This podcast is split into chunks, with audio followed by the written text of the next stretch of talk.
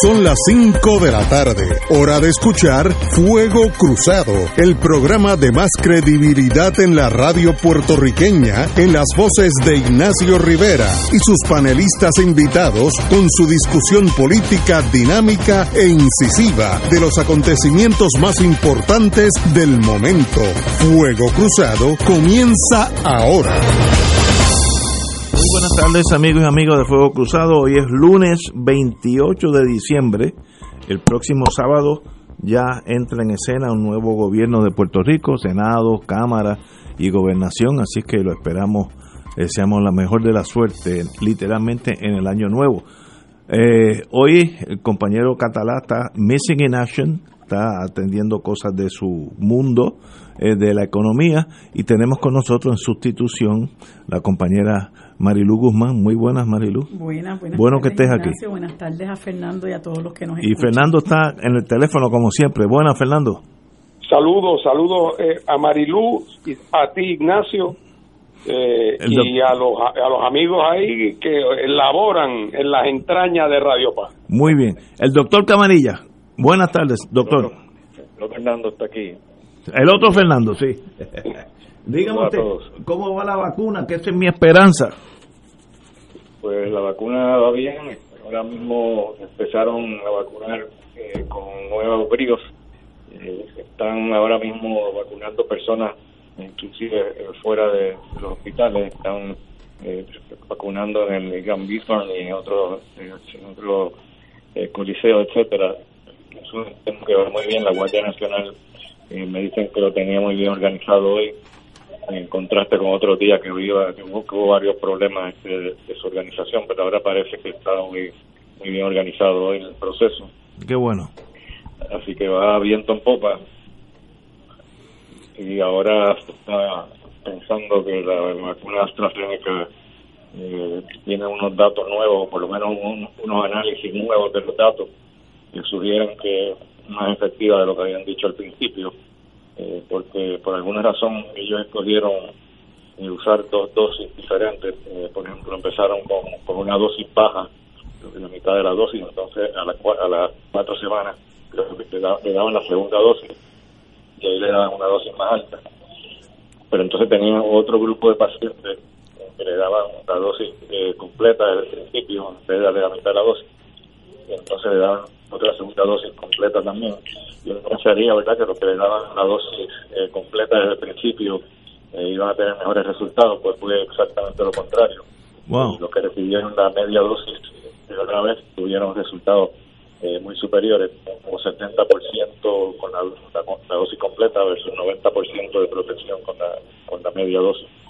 Wow. Nadie yo creo que ha podido entender bien exactamente por qué, si es pura suerte o qué, pero de todas formas eh, ellos están ahora parece que yendo al FDA con, con esos datos nuevamente analizados piensan que, que se la van a aprobar también. Y hay otra ahí también que está, está asomando también la nariz, porque así que no sé cuándo, cuándo tendrán el dato para, para someter al FDA, pero por el momento pues eh, la vacunación va bien. En Europa empezaron a vacunar eh, ayer por primera vez en la Unión Europea. Claro, los británicos, como ya no son parte de la Unión Europea, porque ya empezaron antes con la vacuna Pfizer, pero ayer empezaron toda la Unión Europea a, a vacunar. Y que poco a poco, pues yo creo que vamos a ir adelantando. Hay un montón de gente que están opuestos a la vacuna, que no me sorprende mucho. Lo que sí me sorprende es que hay gente brillante eh, haciendo eh, poniendo argumentos eh, en contra de, de la vacuna. Y como por ejemplo hay quien dice que, que no hay datos a largo plazo. Bueno, pues claro que no hay datos a largo plazo. Ahora, si quieren datos a largo plazo, pues podemos crear esa y de aquí a allá pues se morirán millones y millones de personas. Yo esto lo veo como una emergencia. ¿no? Uno no puede sentarse a, pensar las cosas y buscar estrategias cuando estás en medio de una emergencia y se te está hundiendo el barco. Y tenemos que, que echar para adelante con los datos que tenemos, que no son a largo plazo, pero por lo menos ya llevamos tres meses y hasta ahora no ha habido ningún problema que haya ocurrido. Y realmente la, los- los- las complicaciones de la vacuna, de la vacuna en general, son pocas a largo plazo. De las vacunas, de otras vacunas me refiero. Así que yo no, no, no me parece que debemos esperar eh, muchos problemas a largo plazo, pero uno nunca sabe Eh, lo otro que no se sabe es lo de las personas jóvenes de menos de 16 años, eh, porque no hay datos ahí, así que ese grupo, algunos me han preguntado qué hay que hacer con ese grupo de, de personas, si deben vacunar o no. Yo pienso, primero que no creo que haya ninguna prisa en vacunarlo, eh, porque realmente esos, esos pacientes si se infectan eh, prácticamente nunca mueren. Y yo creo que debemos dar quizás un poquito más de tiempo eh, para ver cómo evolucionan las otras personas vacunadas antes de empezar a vacunar eh, personas menores de 16 años. Hoy tendremos más datos, yo creo que se espera un poco más, no creo que sea necesario empezar a vacunar a, adolescentes y, niños. Eh, y en torno a Puerto Rico, ¿cómo están los casos de personas infectadas, muertas, etcétera? Bueno, pues parece que, que los enfermos, los, los, puertorriqueños se cogieron una vacuna, porque hoy solamente se reportaron 42 casos, eh, comparado con 736 el día antes. Y yo creo que quizás este, no fueron los pacientes que se cogieron en vacaciones, deben haber sido los que analizan los datos. Exacto. que tomaron unos días de fiesta y imagino que mañana habrá muchos más casos, pero por el momento eh, podemos decir que, en los hospitales eh, hay menos pacientes hospitalizados en los últimos siete días, ha ido bajando el número de pacientes hospitalizados y el, el ciento de ocupación de cama en general en, en 48% ahora mismo. Y solamente 17% de todos los pacientes hospitalizados eh, son pacientes con COVID y la unidad de intensivo eh, estamos viendo una tendencia eh, similar. el porcentaje de ocupación ahora mismo está en 46. Eh, yo no sé si es que se están enfermando menos pacientes o es que están dándolos de alta, o los dieron de alta para Navidades. A lo les cogieron pena y los mandaron para la casa un poquito antes del usual. Pero es el punto más bajo que hemos tenido en términos de ocupación de la unidad de, la unidad de intensivo eh, desde varias semanas. No estoy mirando aquí para atrás y no veo ningún punto tan bajo eh, en los últimos tres meses, así que así que hay suficientes camas en intensivo y hay suficientes respiradores también y también hay eh, bastantes camas de presión negativa disponibles porque también hay, menos pacientes hospitalizados con, con COVID en estas unidades especiales. Y en cuanto a la curva de Johns Hopkins se actualiza todos los días, eh, es interesante porque el, pico, el primer pico que vimos eh, hace varias semanas atrás ocurrió diciembre 8, que yo creo que fue el pico de las elecciones. Después entonces empezó a bajar y el 16 de diciembre empieza a subir de nuevo. Yo creo que ese, ese segundo pico que probablemente es debido al Día de Acción de Gracias. y ahora pues yo, esperaba que iba a empezar a, subir nuevamente y por el momento no sé si es por la nueva orden ejecutiva de la gobernadora eh, que está teniendo algún efecto ya, pero lo que, lo que estamos viendo es que sigue descendiendo la curva, o sea que estamos realmente en un descenso en cuanto a...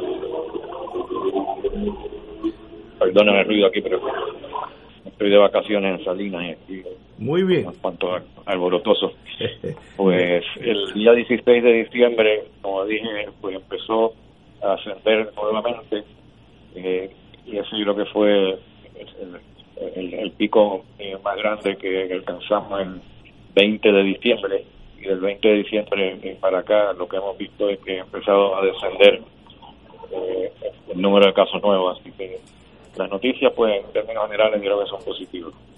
Este, en torno al personal médico de enfermería, de empleomanía, por ejemplo, en el auxilio mutuo, ¿ya esas personas se vacunaron? Sí, el auxilio ya prácticamente vacunamos a, todo el mundo de los empleados del auxilio y están vacunando ahora a otras personas, de personal médico y paramédico que no son eh, miembros de la facultad per del auxilio. Así que estamos, estamos bien en cuanto a eso. Eh, ¿Sabe el número total de las personas que ya se han vacunado en Puerto Rico? Pues no te sé decir, porque como estoy de vacaciones, pues no he estado Ah, en muy bien, muy bien. directo. pues siga de vacaciones, que para, eso para eso es que vienen estos días. Eh, Fernando Martín. Sí, eh, saludo Fernando. Te pregunto, el, el número de muertes por cada 100.000 habitantes eh, sigue siendo el caso que andamos como por casi la mitad de la tasa en Estados Unidos. Sí, la- el número de muertes realmente ha, ido eh, también en descenso. Eh, fíjate que el número mayor de, de muertos eh, en las últimas semanas eh, ocurrió eh, cuando cuando murieron eh, 23 pacientes el día 19 de diciembre.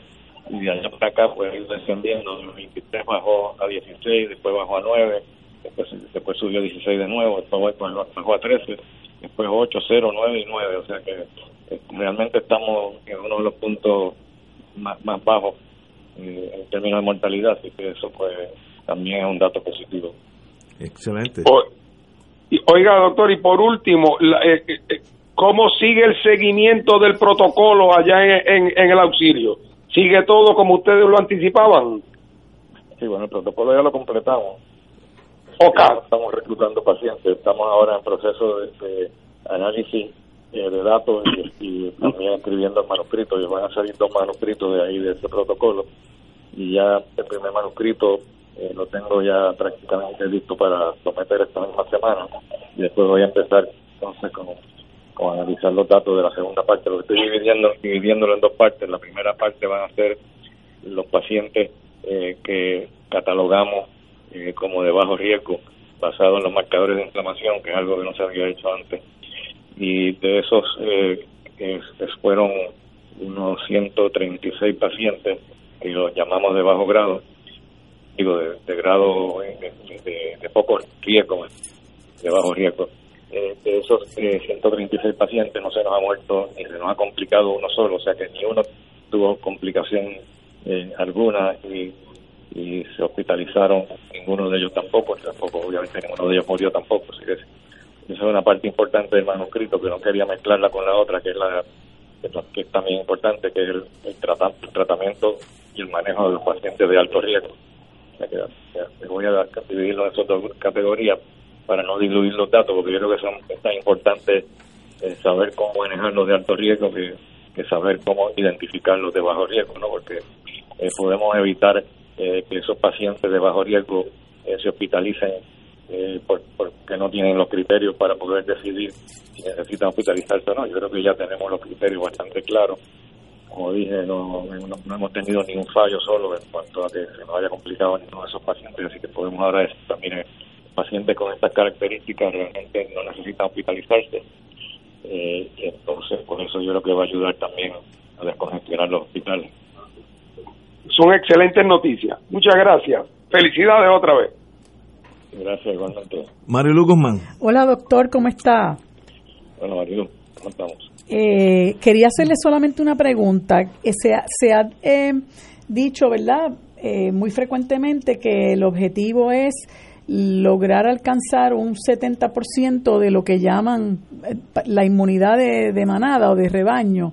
Este, como se está eh, eh, eh, vacunando en tantos lugares diferentes, ¿verdad? ¿Cómo se llevan esas esas estadísticas? ¿Cómo podemos conocer? Yo sé que esto es más a mediano y largo plazo, pero cómo vamos conociendo que realmente ese objetivo eh, se puede se, se, se está alcanzando cómo se contabiliza eso?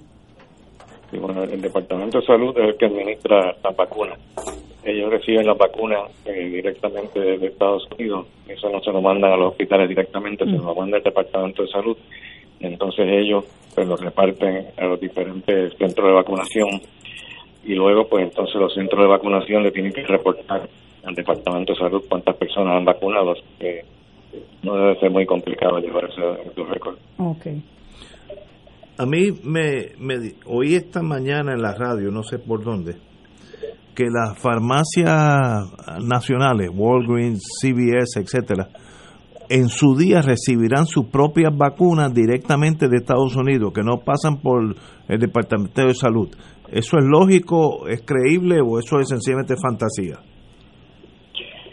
Bueno, yo no, no había escuchado eso, eh, pero yo imagino que una vez eh, empiecen otras compañías farmacéuticas eh, a suplir las vacunas, especialmente si no son eh, compañías que han sido subsidiadas por el gobierno de Estados Unidos, como, pasó por ejemplo con la Pfizer y la Moderna, ambas recibieron un subsidio grande eh, del gobierno de Estados Unidos, por lo tanto está en obligación de mandarle esas vacunas al, Departamento de Salud de Estados Unidos y, ellos a su vez las distribuyan.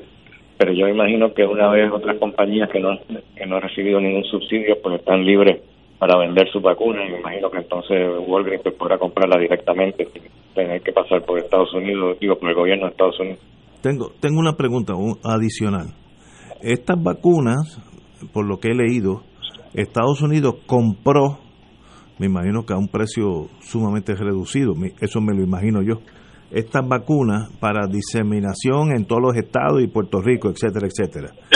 Eh, en otras palabras, esta vacuna no es gratis, sino que esta, estas farmacéuticas van a ser los mejores años de posiblemente su historia en la farmacología, porque esto es una pandemia que todo el mundo tiene que comprar esa, esa vacuna. Si eso es verdad, ¿qué pasa con los países que no pueden comprarla? ¿Se quedan así al, al paria, donde muere el que muere y que sobreviva el que sobreviva? ¿O hay alguna ayuda de las Naciones Unidas, etcétera? No sé lo que estoy preguntando, no sé la contestación, doctor. Bueno, yo lo que, yo lo que he leído es que la vacuna de Pfizer, que es la que tengo datos en cuanto al precio, entiendo que ellos la venden a 20 dólares. Entonces, eh, eso es lo que, no, es una cosa tan cara, pero claro, países eh, que tienen que están en desarrollo todavía, que no tienen suficientes recursos para vacunar a toda la población, o la gran mayoría de la población, pues 20 dólares por persona sigue siendo relativamente alto. Yo me imagino que, van a recibir algunas ayudas y que van a comprar también vacunas más baratas. Por ejemplo, la vacuna rusa, entiendo que ellos la están vendiendo en India a 10 dólares eh, por, por, dosis. La mitad, sí. Así que eso pues es más negocio que comprarse la, la, Pfizer, que la vende al doble de este precio. Veo, veo. y también la vacuna de Cuba, yo me imagino que, que también, eh, como ellos siempre han sido tan solidarios con los países eh, que son menos privilegiados, pues a lo mejor se la venden todavía más barata que Veo, así que... ahora se la regalan. Esto tiene un costo, aunque sea mínimo, pero sí es, hay, eh, Estados Unidos, en el caso nuestro, compró esas vacunas a estos distribuidores.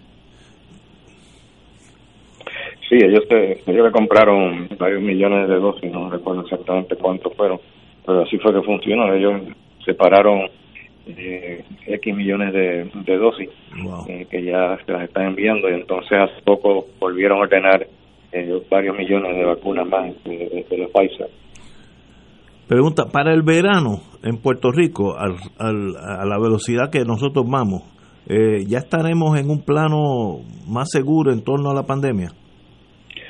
Yo diría que sí, se sigue vacunando a este mismo ritmo y los anti-vaxxers no no nos causa mucho problema, probablemente ya habremos alcanzado, yo diría, el 70% quizás para junio, lo que se proyecta para junio del año que viene. Wow, qué bueno. Bueno, doctor, pues nos hablaremos el año que viene, que es el, el próximo lunes, así que un privilegio estar con usted. ¿Cómo no? disfrute las vacaciones. Saludos. Gracias. Gracias, gracias. Saludos a todos. Ah, saludos, doctor. Que pase, que la pase por allá por Salina. Vamos a una pausa, amigos.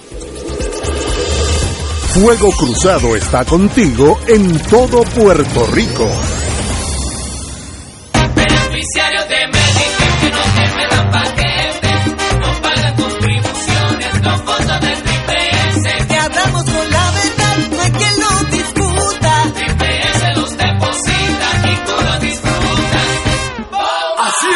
Confirmó, no pagan contribuciones. Triple S los deposita y la competencia a los leones. Triple S Advantage es una organización de cuidado coordinado y de proveedores preferidos con un contrato con Medicare. La afiliación a Triple S Advantage depende de la renovación del contrato.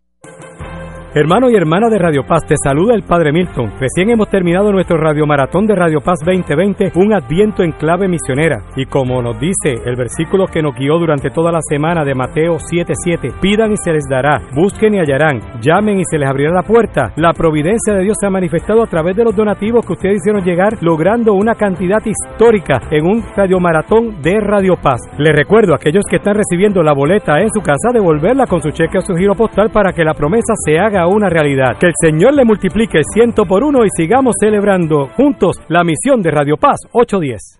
2.6 millones de autos en Puerto Rico, algunos de ellos con desperfectos.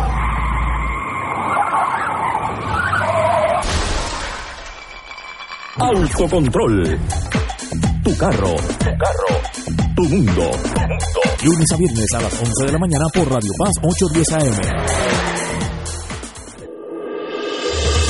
Fuego Cruzado, el programa de más credibilidad en la radio puertorriqueña, es ahora la tribuna abierta de análisis noticioso, con diversas perspectivas que exploran el trasfondo de lo que acontece a diario y cómo nos afecta. Escucha Ignacio Rivera y sus panelistas invitados de lunes a viernes en Fuego Cruzado en transmisión diferida a las 10 de la noche por Oro 92.5 FM.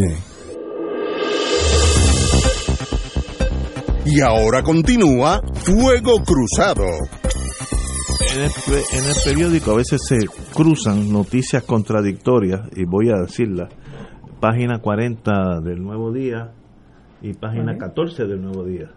Eh, la, del, la de la página 14 el domingo, la, la página 40 es del sábado.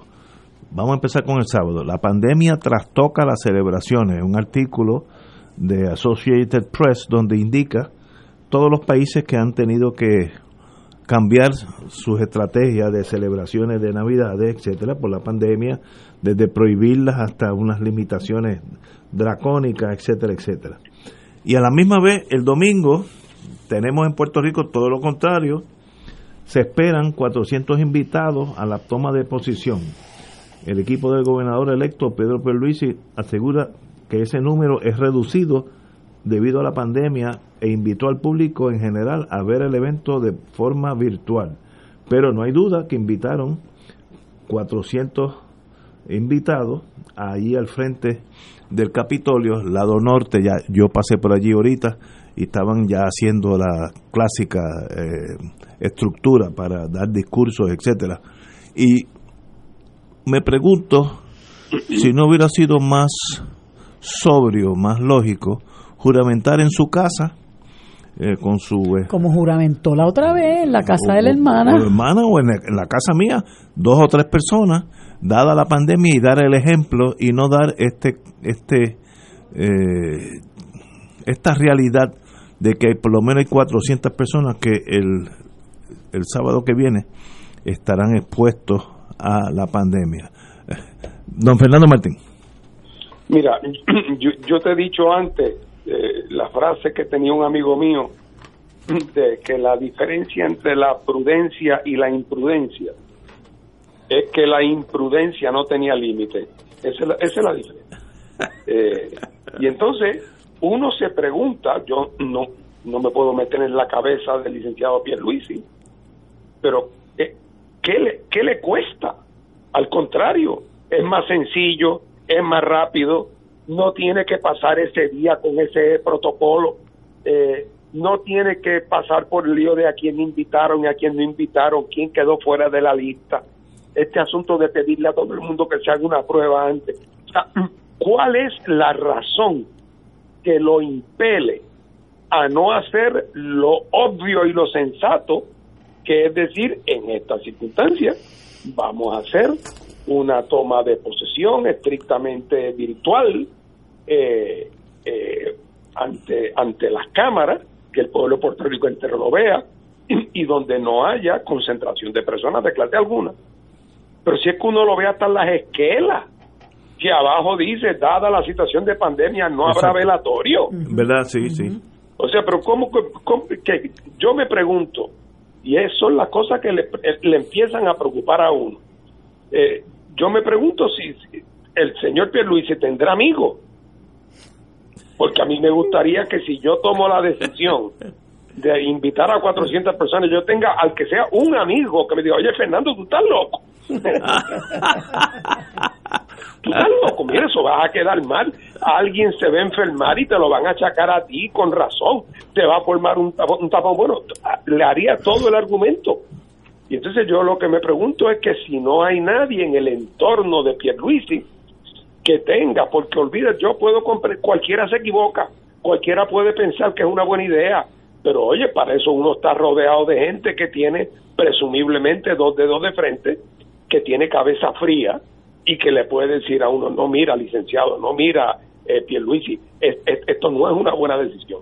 No pierde absolutamente nada. Parecería que es una decisión que no hay ni que pensarla por cinco segundos. Así que desde ese punto de vista me da pena decirlo, que empezamos mal y de gratis, de gratis. Eh, lo sensato es dar, a- especialmente cuando se criticó tanto en la campaña, particularmente a la gobernadora, porque decía una cosa y al otro día se iba en la caravana. Oye, esta era la oportunidad de sin, sin, sin echarle nada en cara a nadie, con sobriedad y con tranquilidad, decir como, en- como, como, en la esquela, por razón de la pandemia no va a haber velatorio. Extraordinario, estoy totalmente de acuerdo contigo. Marilu, Pues yo pienso que Pierluisi debió haber dado el ejemplo, ¿verdad? Y tomar en serio la situación que se está suscitando en el país. Creo que da muy mal ejemplo al país que haga este espectáculo con la situación por la que estamos atravesando. Eh, y ya él juramentó una vez y juramentó en, las, en la casa de su hermana, pues bien podía haber hecho lo mismo, no era necesario este este asunto tan rimbombante, pero de nuevo, eh, aparentemente para algunos gobernantes es más importante la forma que el fondo. Eh, y, y este tipo de espectáculo, que no es otra cosa que, que, que- que la forma, pues eh, no puede faltar. Él tiene que alimentar su ego, eh, tiene que celebrar su, su eh, reina por un día, como dicen, o rey por un día, este, eh, cuando en este país lo que hace falta es que personas como el gobernador electo le den el ejemplo al país y le digan, mire, nosotros no vamos a celebrar las- la ceremonia que, que usualmente se celebra y vamos a hacerlo de esta forma. Total, ¿A quién le importa realmente este tipo de espectáculo? Mucha gente ni lo va a ver, mucha gente ni le importa. Pierluisi es un gobernador eh, eh, que ganó con un 32%, es un gobernador ilegítimo, ¿verdad? Eh, así que, bueno, muchos de nosotros, por lo menos yo lo pasaré leyendo o haciendo alguna otra cosa, pero, pero me parece que da muy mal ejemplo al país. Yo considero, eh, o yo hablé esto en la mesa de los amigos eh, que estábamos discutiendo esta noticia, de algunos me dijeron que se me iba a hacer difícil a mí entrar en este tema, ya que saben que yo pues tengo emociones muy favorables en torno a Pierluisi y yo con, de verdad me, me extrañó que mis amigos pensaran eso porque este programa es para analizar las cosas buenas y malas y sin, sin animosidad ninguna. Para mí esto es un error de Pierluisi. Eh, es el, el problema a veces no es uno, es lo que están alrededor de uno, que quieren hacer espectáculos eh, rimbombantes para además ellos en sí subir en la gama de poder. Yo creo que es un error. En la pandemia todo el mundo tiene que meter caña y si leemos lo que mu- muchas naciones están haciendo estas navidades, es todo lo contrario a eso. Pues el mundo entero está equivocado, menos el señor Pierluisi. Y yo sé que cuando haga cosas buenas, yo soy el primero que la voy a celebrar a mí, porque tengo hasta intereses emocionales eh, que lo apoyan. Ahora, si mete la pata, mete la pata. Esto es un error desde el punto de vista médico eh, innecesario. Si realmente aquí en el espacio donde nosotros estamos aquí en, Radio Paz, con mucho gusto, tres personas. El, notario, él y su señora esposa, ah, es soltero, así fue su hermana. Muy bien, con tres personas de ahí sobra y es el mismo juramento, es el mismo gobernador. ¿Por qué la fanfarria, bueno, y si pudieran le pasaran los aviones de la Guardia Nacional por encima, ¿no? Eh, porque eso es parte, pero eso es otra época. Estamos viviendo años difíciles que van a seguir siendo difíciles. Este año va a ser muy difícil, de eso podemos hablar después, pero un error es un error, no importa si es de un amigo o no es un, y como dice Fernando Martín sabiamente, no tendrá amigos que le digan eso, decirle, pero que deja eso, este no es el momento. No, y no digas tú eh, que es que se incurren unos costos que bien podían evitarse porque eh, hay, hay una movilización del departamento de, de personal del departamento de salud que va a establecer unas zonas de cotejo para tomar la temperatura hicieron una tarima más más grande que lo usual para que pueda haber distanciamiento. Además, los invitados, todos los invitados tienen que llevar una, una prueba negativa del COVID, según dice la, la hermana de, de Pierluisi. o sea, esto es, esto es absurdo, realmente esto es totalmente ¿Para innecesario. Qué? Eh, si fuera algo que sin eso no puede juramentar, él puede juramentar ante un notario. Yo me doy de, de es más, no le cobro ni el sellito de los cinco dólares. Eh, mire, y, y, es el mismo, al otro día, es el mismo gobernador y le, le deseo lo mejor y cooperaré con él con todo lo que yo pueda en, a mis años. Eh, bueno, pues, Oye, señor, Ignacio, perdóname, digo, pero no, no, sí. hay, hay que subrayar que él se cuelga en dos cursos. En salud pública 101 se cuelga, ¿verdad? Estamos claros, estamos claros que por más pruebas que la gente se haga y por más que se diga que las sillas están, es reunir a un montón de gente en un, en un área eh, donde va a haber intercambio y, y, y, interrelación entre ellos cuando no es indispensable hacerlo. Así que, por lo tanto, número uno se colgó en salud pública 101. Pero lo increíble es que se colgó en ciencia política 101 eh, también. Estoy de acuerdo. Porque esto era el chance de dar el batazo, sacar la bola fuera del parque eh, y de, de empezar con un gesto de cierta audacia un gesto que fuera simbólico de un espíritu de austeridad, de un espíritu de cuidado, de un espíritu, oye, era era era un regalo que las circunstancias le, le que, qué mejor cosa que poder dar tu primer paso de una Bien. manera que sea distinta como lo hacían antes y entonces para colmo de cuentos más humilde, menos fanfarria, menos costo. Oye, realmente era no, había ni, no había ningún downside, no había ningún negativo. Y sin embargo, preocupa que a quien se le ocurrió la idea, que esa idea acabara prevaleciendo entre la gente que son los que van a tomar las difíciles decisiones de aquí en adelante. Estoy totalmente de acuerdo. Lo que está mal hecho, está mal hecho, aunque sea un amigo de uno. Vamos a una pausa, amigo. Fuego Cruzado está contigo en todo Puerto Rico.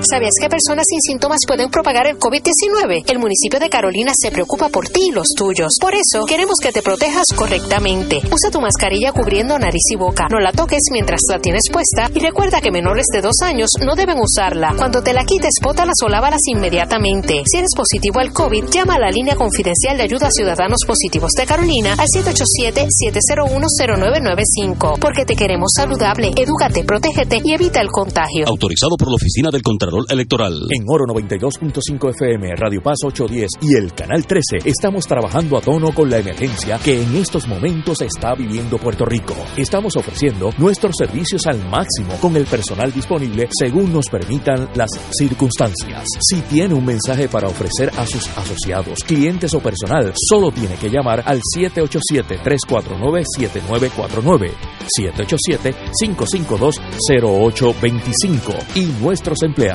le comunicarán al personal de ventas para atender su necesidad. A nuestros clientes estén en comunicación con su ejecutivo o ejecutiva de ventas que continúan ofreciendo sus servicios como de costumbre. Recuerden los teléfonos 787-349-7949 y 787-552-0825. El Consejo de Acción Social Arquidiocesano, CASA, presenta su programa radial Casa de Todos, difundiendo el mensaje de la doctrina social de la Iglesia cada martes de 2 a 3 de la tarde por Radio Paz 810 AM. Conoce este instrumento que utiliza los valores y principios del Evangelio para analizar nuestra actualidad social, velando por la dignidad del ser humano. Casa de Todos, martes de 2 a 3 de la tarde por Radio Paz 810 AM. Fanático del deporte, la mejor información y el mejor análisis lo escuchas los sábados a las 2 de la tarde por Impacto Deportivo con Javier Sabat y el más completo elenco en deportes por Radio Paz 810 AM y en las redes sociales Facebook Impacto Deportivo Radio PR Twitter e Instagram Impacto underscore Deport juntos impactando el deporte nacional. Y ahora continúa Fuego Cruzado. Tengo que corregir a mi querida hermana eh, Marilu Guzmán en el aspecto de analizando la noticia de Pierluisi. Dijo que él es un gobernador, eh, no es legítimo, dijo, porque sacó 32%. Y eso es incorrecto políticamente, porque aunque hubiera ganado con el 12%, el que saca más votos en el sistema nuestro, que se llama Winner Takes All, es por los americanos, gufiándose ellos mismos, por los americanos, esa cosa inglesa de reírse de ellos mismos. El que gana se lo lleva todo. Pues él ganó con un 32. Ah, que el otro, ¿cuál es? 68 quería otra otra otra alternativa, eso es correcto, estipulable. Pero él sacó 32 y, y winner takes all, él va a ser gobernador. Eh, milagrosamente no ganó la Cámara, pero si lo hubiera ganado o perdido, sigue si, si- y el Senado sigue siendo el gobernador, porque el sistema lo hace así, este no es un sistema parlamentario donde hay que negociar, aunque yo creo que en este- con las cámaras divididas, pues eh, Pierluisi tendrá que ser como un primer ministro europeo donde todo es una negociación, que yo creo que es hasta bueno para el país, que escuchemos, que tengamos que escuchar a las minorías en las cámaras, porque ese bloque grande, popular, Victoria Ciudadana, PIP, eh, me falta uno, dignidad. etcétera, si se une, pues bloquean, no, no pasaría ni una, ni una, una resolución de cumpleaños. Eso es malo, no necesariamente, puede ser hasta bueno. Martín, ¿qué tú crees? Déjame, perdona No, eh, Fernando, perdón, perdona perdón. que te interrumpa Fernando. Yo no creo que me estés corrigiendo, yo creo que estás difiriendo de mí, pero yo insisto en que es un gobernador ilegítimo y yo creo que todo gobernador que gobierna con la mayoría del pueblo en contra es ilegítimo.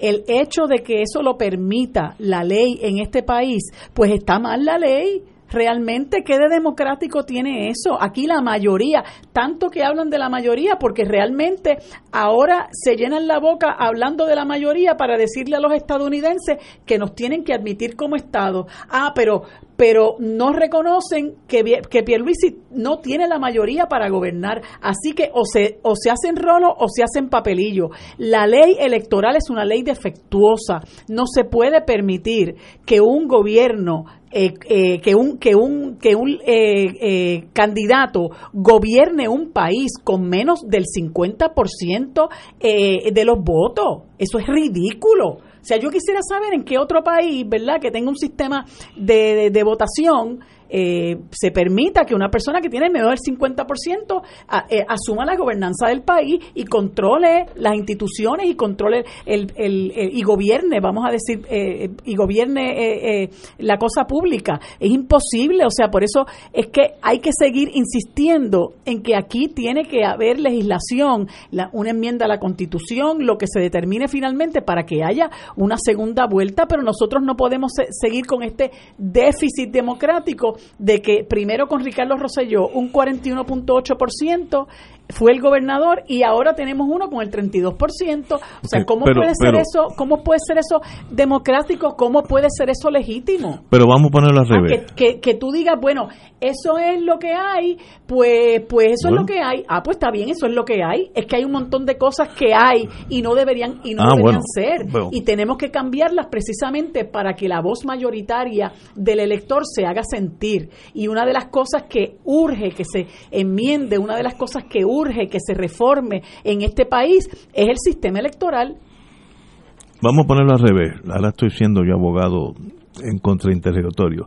Si Victoria Ciudadana hubiera ganado con 32%, ¿tú lo llamarías ilegítimo?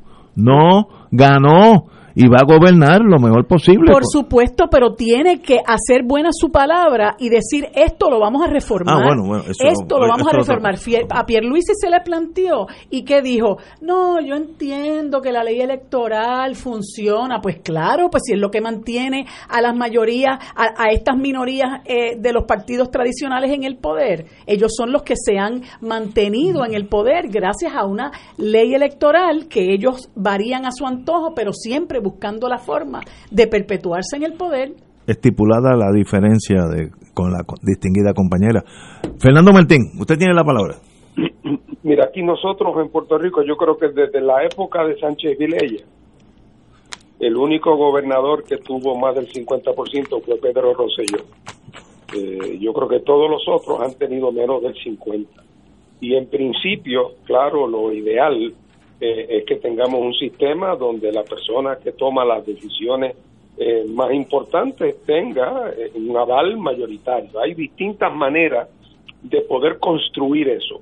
Por ejemplo, nosotros en el Partido Independentista hace muchos años hemos favorecido la idea eh, de que en la legislatura la representación sea proporcional. Es decir, que no sea como ahora, que un partido puede con el 35-40% del voto tener 60% de los legisladores, porque tenemos un sistema que está diseñado para promover el bipartidismo.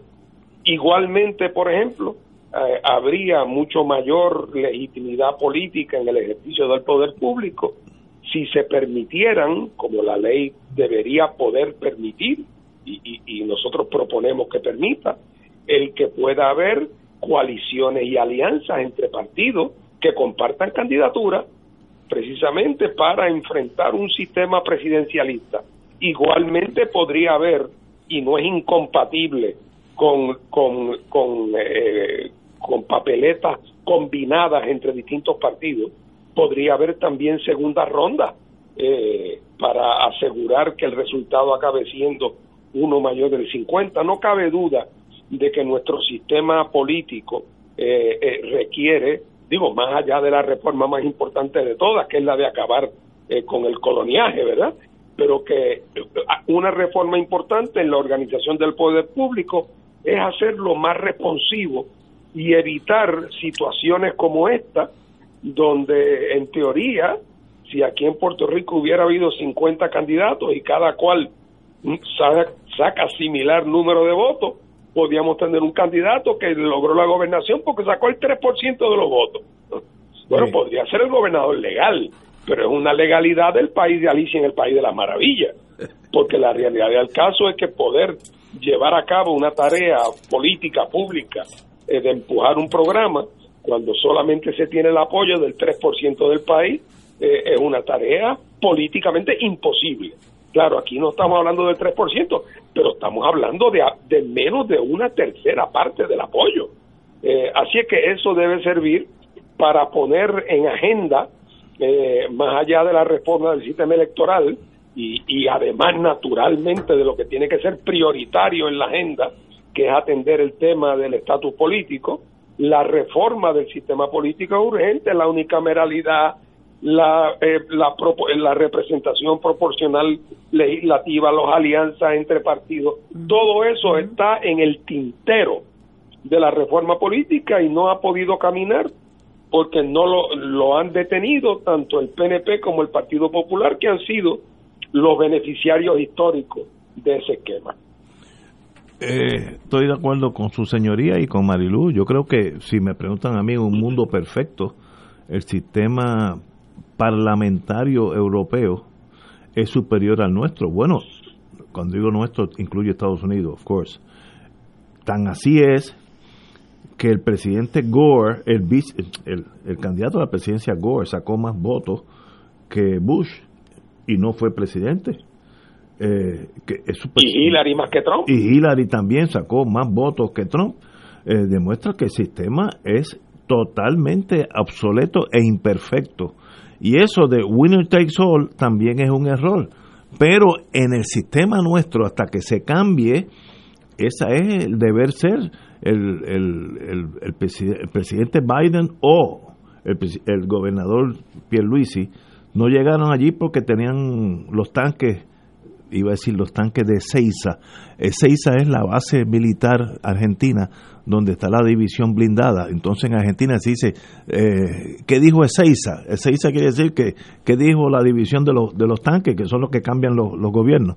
Pues ni Pierluisi ni, ni Biden sacaron tanques, eh, ganaron con un sistema que yo creo que es imperfecto, obsoleto, pero es el sistema. Eh, ah, que podemos cambiarlo. Mira, yo creo que la posibilidad de cambio es muy, muy remota, porque a nadie que está en el establishment, que son los dos partidos grandes aquí y allá, están interesados en hacer cambio alguno. Eh, pues eso es una de las fallas de nuestro sistema. Nuestro sistema no es un modelo de perfección, está hecho por seres humanos y, y- y tiene errores. Con- y, oye, y está hecho con unos propósitos. Ah, Y también. Los propósitos, los propósitos eran con- era consolidar el bipartidismo. Exacto. Ese era el propósito explícito. Y, y ha funcionado.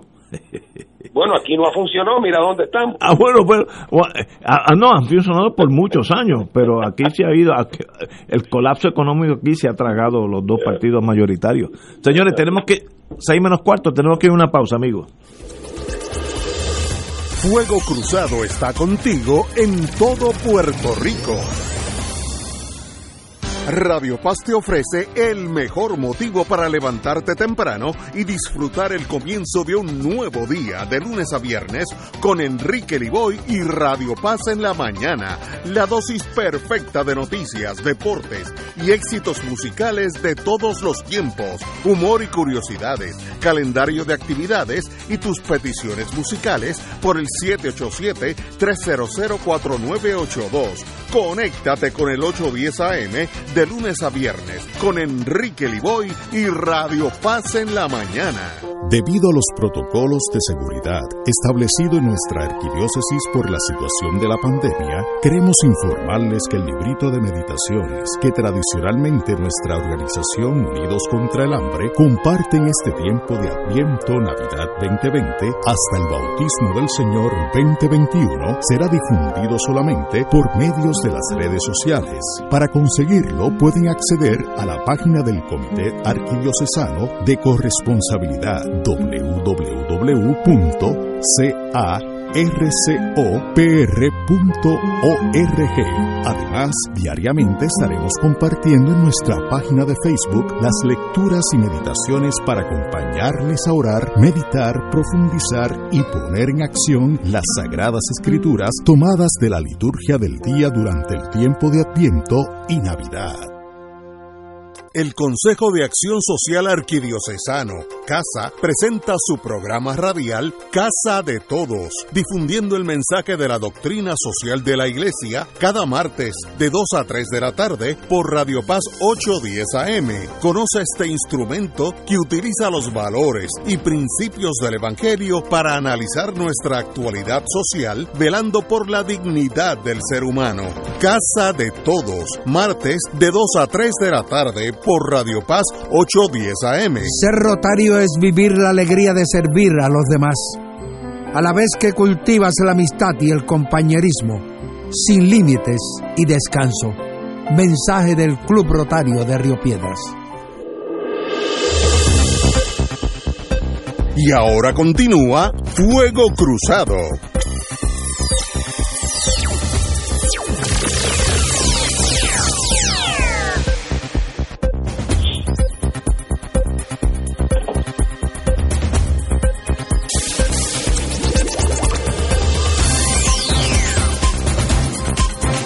Regresamos. Boys and Girls de Fuego Cruzado. Eh, tengo que volver porque siempre están los fanáticos. Lo llamo, yo le llamo cariñosamente Black September del PNP, que esa gente no sé qué para, que me han tirado dos o tres críticas por email eh, sobre lo que analizamos de Pierluisi y para eso es que está este programa. Aquí yo no estoy defendiendo a nadie. Yo creo que lo juramentar al frente de 400 personas es un error. Y si lo hace Pierluisi para mí es un error. Si lo hubiera hecho Lúgaro es un error. Así que para eso está este programa. Esto no hay otros programas donde la gente ya protege a su abanderado. Pues eh, muy bien óiganlo si lo necesitan pero para no esto no es para eso. Y si Pierluisi mañana hace algo correctamente, yo soy el primero que lo digo, y si lo hace incorrectamente también. Si no, ¿para qué tener la radio? ¿Para qué molestarlos ustedes de 5 a 7? Bueno, aparte de eso, oye que la, el Black September, es, ese, esa, e, ese grupo dentro del PNP es, violento, se mueven, eh, se atreven a hacer cosas, pero anyway, son muy muy buenas personas. Cuando uno da dos o tres coñas con ellos uno llega al entendimiento, son muy buenas personas. Para que pues a veces, como decían de Winston Churchill, he gets carried away, a veces se, se ponen un poco violentos. No, y tienen que entender que eh, hay visiones que no solamente son las visiones de ellos, habemos personas que pensamos distinto y tenemos los mismos derechos a expresarnos eh, a que se nos haga se nos haga sentir, a que se nos den oportunidades, a que la gente nos escuche. Y lamentablemente pues ese tipo de opinión, esas visiones eh, en muchas ocasiones se pretende eh, acallarlas ¿Por qué? Bueno, porque en ocasiones o la mayor parte de los, del, del, tiempo amenazamos los intereses de mucha gente, sobre todo eh, eh, gente eh, y, e instituciones que controlan medios de comunicación y personas que entienden que lo que lo que lo que decimos pues no no se ajusta a lo que ellos anhelan para el país, pero vemos mucha gente que tenemos otros anhelos y otras aspiraciones para nuestro pueblo y tenemos derecho a que la gente también conozca nuestros puntos de vista. Bueno, Pierluisi confía en la promesa de Biden. Eh, espero que no sea defraudado.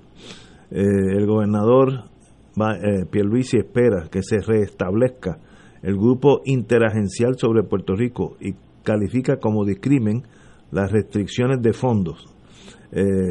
bueno, como todos sabemos, en Washington y en San Juan los gobiernos han cambiado, lo que debe significar una mirada fresca a las relaciones entre ambos gobiernos para restablecer estructuras de trabajo y eliminar restricciones impuestas por el gobierno de Trump en torno al acceso de fondos de reconstrucción. Yo espero que eso sea, y, yo sé que Trump no es amigo de Puerto Rico, así que espero que eso cambie. Eh, Pierluisi acentuó su esperanza de que el próximo presidente de Estados Unidos restablezca desde el comienzo de su administración el grupo de trabajo interagencial de Puerto Rico, que tiene, ¿qué ventaja tendría eso, sí o no? Fernando Martín. Bueno, mira, Ignacio, el, el movimiento se demuestra andando. Eh, así es que habrá que ver con el tiempo si en efecto la, el listado de promesas y compromisos que Biden ha hecho públicamente más allá de los que pueda haberle dicho en conversaciones privadas al liderato del, del PNP o a Pierluisi mismo, eh, él o sus allegados. Eh, eh, la lista es una lista larguísima y básicamente es fundamentalmente un compromiso de darle a los residentes de Puerto Rico paridad en los programas federales, desde el seguro social suplementario, hasta el Medicare el Medicaid, hasta los fondos de el, el, el tax, el, el, el, el income, el earned income tax credit. O sea que la, la lista de, de promesas es muy larga. Eh, habrá que ver si el hombre cumple.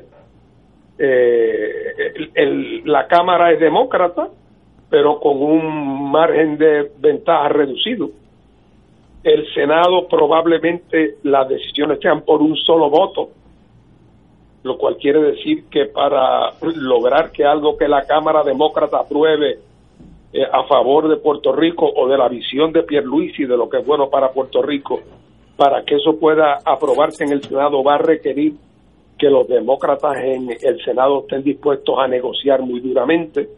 Eh, así es que habrá que verlo. Yo comprendo que Pierluisi esté contento de que Trump haya perdido. Biden es más fácil meterle el diente que a Trump, no cabe la más mínima duda. Pero, pero habrá que ver porque la historia lo que nos muestra, eh, desde las promesas del general Miles hasta ahora, eh, es que no es lo mismo con guitarra que con violín. Eh, Biden fue vicepresidente por ocho años.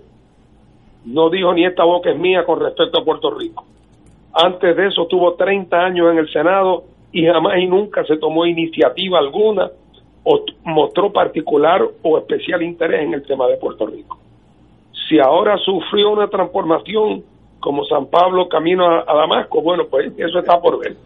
Pero comprendo que Pierluisi haya eh, tenido un suspiro de alivio profundo de que haya ganado Biden en vez de Trump. Eh, en eso es indisputable. Eh, el Partido Independentista, si recuerdo a- al compañero Dalmao, eh, iba en este cuatrenio a mover eh, el estatus en Washington o algo por el estilo, estoy hablando de memoria. Eh, eso es paralelo al interés de Pierluisi, tienen la misma, eh, los mismos intereses, ¿es correcto la, la premisa mía o son, son caminos desiguales? O, No, no, eh, eh, nada me gustaría más a mí que el licenciado Pierluisi y el PNP eh, asumieran la posición nuestra con respecto a un proceso de descolonización y al rol importantísimo y decisivo que el Congreso puede jugar a corto plazo en ese proceso. Pero desgraciadamente hasta el momento la impresión que da Pierluisi es que va a tropezar otra vez con la misma piedra, que la insistencia en que ganaron el plebiscito y que por lo tanto lo único que tiene que decidir el Congreso es si le da la estadidad o no se la da o la pospone. Esa visión no lleva en términos prácticos a ningún sitio. La única llave que puede abrir la puerta de el- la exploración congresional del tema del estatus de Puerto Rico tiene que ser una de un proceso más amplio, participativo, que vea la descolonización de una forma más amplia eh, y no meramente una cosa binaria de estadidad, sí o no. Así es que él está tratando de entrar por la puerta de la casa que tiene reja por los dos lados. La manera de entrar a la casa, de envolver al Congreso en el debate sobre Puerto Rico, tiene que ser un proyecto más amplio que incluya eh, envolvimiento congresional con alguna forma de asamblea constituyente en Puerto Rico y nosotros tenemos la esperanza de que el proyecto que acabe radicando eh, eh, eh, Alexandria Ocasio Cortés y Nidia Velázquez, que use como base el que ya radicaron en el Congreso que está por terminar y que ellas han dicho que van a volver a radicar con las modificaciones de rigor, que eso pueda ser el caballo de batalla para que no solamente el Partido Independentista, la gran mayoría de puertorriqueños que creen en la necesidad de la descolonización puedan ver en eso un vehículo que nos lleve a puerto seguro y tarde o temprano, tarde o temprano, hasta los estadistas van a tener que darse cuenta que si les interesa que el Congreso bregue seriamente con el tema de Puerto Rico, van a tener que entrar. Wow. Marilu, Mira, yo, yo, tú que eh, estuviste en, o estás en Victoria Ciudadana. eh, yo sobre lo que Pierluisi espera de, de Biden, eh, a mí la pena que me da es que la visión de Pierluisi es que ir a los Estados Unidos a estirarle la mano al gobierno federal y sigan dándonos y dándonos y dándonos eh, sin proponer nada para que haya un verdadero desarrollo económico. Y ese era el discurso de Pierluisi a lo largo de toda la campaña, porque con los fondos federales vamos a lograr, porque con los fondos federales, y volvía con los fondos federales para promover un país que continúe en la dependencia económica de los Estados Unidos y cuando, cuando ellos deciden no darnos el dinero, como pasó con Trump, pues entonces nosotros tenemos que pasar mil penurias porque por el otro lado no tenemos, el gobierno no tiene ningún plan B, como no sea que la misma gente eh, se, se resuelva a sí misma. Y entonces en cuanto al asunto del estatus, pues obvio que el Partido Independentista tiene unas miras muy diferentes, una estrategia muy distinta, porque eh, igual que, que, los que no militamos en el Partido Independentista puertorriqueño, pero somos soberanistas, eh, nosotros creemos en un, en un proceso serio de descolonización que no es lo que la charada que acabamos, acabamos de ver eh, recientemente y que luego de esta, esta supuesta victoria que se puede analizar más detenidamente en otro momento, porque, bueno, sacaron 97% alegadamente en el 2000 2017 ahora un 52, pero luego de esta alegada victoria eh, de la que ellos están echando mano, eh, pues mira, eh, quieren imponerle al país a casi la mitad del país, sin contar aquellos que no fueron a votar o aquellos que votaron en blanco, etcétera, pero quieren imponerle esa solución que cambia para siempre nuestra vida como pueblo, se la quieren imponer a la, a la otra mitad del país y es obvio que eso es inadmisible y es obvio que va a haber mucha oposición y es obvio que se va a crear y se está generando una eh, contraofensiva eh, a, esa, a esa estrategia del estadoísmo de de imponernos la estadidad con todo lo que eso representa. Este, así que en ese sentido, pues es, es lamentable, ¿verdad?, que haya, haya esos caminos paralelos, eh, porque en muchas ocasiones se le ha eh, eh, propuesto al Partido Nuevo Progresista que se integre a la, a la lucha por, por, por conformar la Asamblea Constitucional de Estatus y siempre están con el mismo cuento que si esos son cuartos oscuros, el mismo Pierluisi dice que eso es una, una propuesta trillada, una propuesta arcaica, pero es una propuesta que incluso dos eh, eh, congresistas eh, respetadas en los Estados Unidos, como son Alexandra Ocasio Cortés y, Nidia Velázquez, la han acogido y tienen el respaldo de otras, de, de otros congresistas, por ejemplo, está Ayana Presley, que es de, Massachusetts. Pero una cosa que, que, que creo que debe planteársele a Pierluisi, Pierluisi no sé hasta cuándo, pero Pierluisi se expresó en muchas ocasiones en contra de las leyes de cabotaje. Y Pierluisi formó parte de un movimiento que se llamaba el Junte de Voluntades, que se creó en el Colegio de Abogados, lo lideraba el compañero Mike Bimbela, expresidente del Colegio de Abogados, y allí estuvo Juan Dalmau, que yo estuve con él como parte del movimiento Unión Soberanista, Juan en representación del Partido Independentista y Pierluisi estuvo allí en un par de las de las de, de las reuniones que se dieron. Claro, él después pasó a ser eh, eh, comisionado residente y ese tipo de esa, esa, esas labores pues le impedían eh, que pudiera asistir, pero él estuvo allí. Esa es una de las cosas que él debe reclamarle a Biden que haga buena la palabra y el compromiso que hizo con el Junte de Voluntades, que hizo con muchas personas en Puerto Rico de luchar contra las leyes de cabotaje.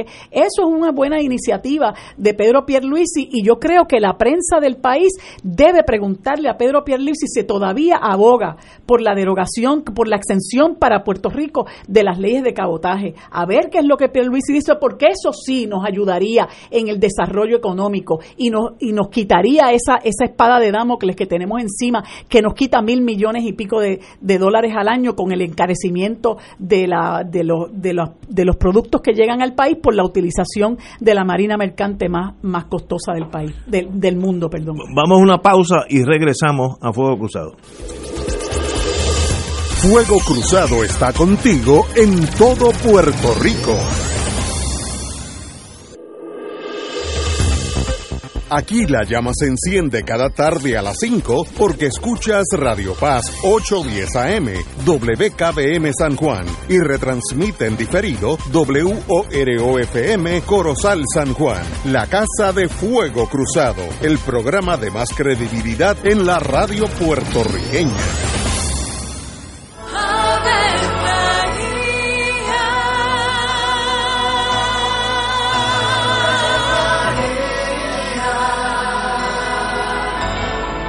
El ángel del Señor anunció a María. Y ella concibió por obra del Espíritu Santo. Dios te salve María, llena eres de gracia, el Señor es contigo. Bendita tú eres entre todas las mujeres, y bendito es el fruto de tu vientre Jesús. Santa María, Madre de Dios, ruega por nosotros pecadores, ahora y en la hora de nuestra muerte. Amén. He aquí la esclava del Señor. Hágase en mí según tu palabra. Dios te salve María, llena eres de gracia, el Señor es contigo. Bendita tú eres entre todas las mujeres, y bendito es el fruto de tu vientre Jesús. Santa María, Madre de Dios, ruega por nosotros pecadores, ahora y en la hora de nuestra muerte. Amén. Y el Verbo se hizo carne. Y habitó entre nosotros. Dios te salve María, llena eres de gracia, el Señor es contigo.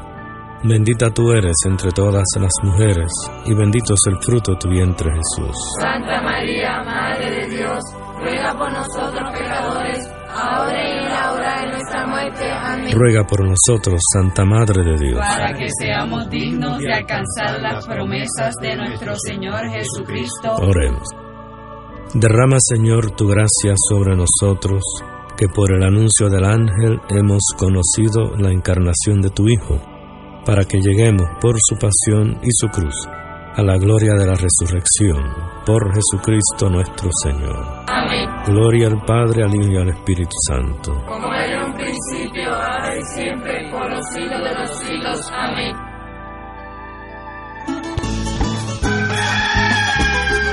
Llegó la hora de reactivar el fervor católico y agradecer las bendiciones divinas. De regreso al santuario en persona para la misa de madrugadores desde las 5 y 30 de la mañana. La convocatoria es para reunirnos implementando todos los protocolos y distanciamiento social que garantice nuestra seguridad y no represente peligro para la salud en las amplias facilidades del Santuario Nacional de Nuestra Señora, Madre de la Divina Providencia en Cupey. Nos congregaremos con las debidas precauciones el sábado 2 de enero a las 5 y 30 de la mañana. Misa de madrugadores de regreso al santuario. Para detalles accede a nuestra página en Facebook o llama al 787-646-9448. Transmisión radial por Radio Paz 810 AM y Radio Paz 810.com. Oro 92.5 FM. Radio Oro FM.com. Y ahora continúa Fuego Cruzado.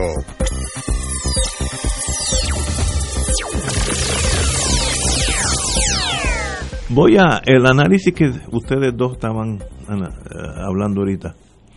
Eh, yo voy a mirarlo al revés y, el partidismo lo he hecho a un lado por este momento. Ahora estoy ana- analizando. ¿Qué interés tendría Estados Unidos en ni tan siquiera considerar la estadidad, sobre todo la estadidad, para Puerto Rico? ¿Qué interés? Sena- yo, senador de West Virginia, de Oklahoma, Idaho, ¿qué me llamaría a mí a la atención a decir yo quiero que ese territorio no incorporado sea parte de la bandera americana, tenga dos senadores, cuatro o cinco representantes y sea parte del mundo nuestro. ¿A cambio de qué? ¿O es sencillamente por buena voluntad? Mi intuición en el momento histórico que Estados Unidos está, con una derecha de setenta y pico de millones de votantes, eh, para tú venderle una estadidad de un territorio de minorías raciales, religiosas, pobres, etcétera, es bien difícil que el mejor de los demócratas diga esto es tan importante para mí que yo voy a dejar todas las cosas que tengo que remediar en Estados Unidos desde el sistema médico, la pobreza, etcétera, eh, las relaciones con China, con Rusia, etcétera. Eh, y voy, me voy a dedicar a Puerto Rico. Yo creo que eso en la agenda de Biden no está ni último. Me gustaría que no fuera así. Estoy hablando ahora con el corazón, pero como analista digo, yo no veo nada que mueva Estados Unidos. Pierluisi actúe o no actúe eh, para que eso se considere, no, no es que lo voy a, hacer ley, se considere en el, en, el, en el Congreso de Estados Unidos. Fernando, ¿qué tú crees? Bueno, yo francamente no tengo que añadir ni una palabra al análisis que tú haces sobre cuáles son aquellos elementos objetivos que pudieran hacer eh, que el tema de la estabilidad de Puerto Rico fuera un tema atractivo y deseable para algún número significativo, eh, algo más que meramente marginal, eh, del, de la sociedad política norteamericana. Eh, únicamente alguno que otro representante o senador que tiene puertorriqueños en su distrito, algunos de los cuales pueden ser simpatizantes de la estadidad, y este senador o representante americano no quiere aparecer despreciando. No es que favorezca, pero tiene que tener una estrategia pública de no dar la impresión de que está opuesto hasta la muerte. Me refiero a ciertos políticos liberales, porque los que son como Mitch McConnell no tienen empacho en decir sobre mi cadáver, ¿verdad? Eh, así que ahora, esos otros que pueden no tener un no rotundo a flor de labio, realmente son unos expertos y lo seguirán siendo en buscar una excusa, dirán siempre sí, pero sí, yo simpatizo con la estabilidad para Puerto Rico, pero el problema es que ahora están muy separados. Ya lo dijo nada menos que Schumer. Están muy divididos los puertorriqueños. Y pronto otro dirá, bueno, pues el día que el inglés sea un idioma de, de uso universal en Puerto Rico, el día que no vayan a ser una carga para el tesoro, eh, el día en que haya una unanimidad virtual, o sea, las famosas condiciones imposibles. Pero eso les permite a los que son liberales no aparecer como que se oponen, para que nadie vaya a pensar que son racistas.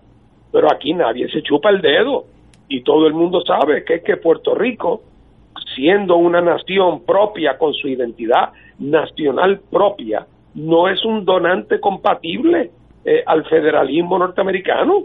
Eh, y por lo tanto los americanos, unos por razones más nobles, pero otros por razones que aunque no sean nobles, son de preservación de su sentido histórico como nación, saben que el proyecto político de los Estados Unidos como país imperial se debilita atrayendo a otra nación a convertir a Estados Unidos en un país multinacional.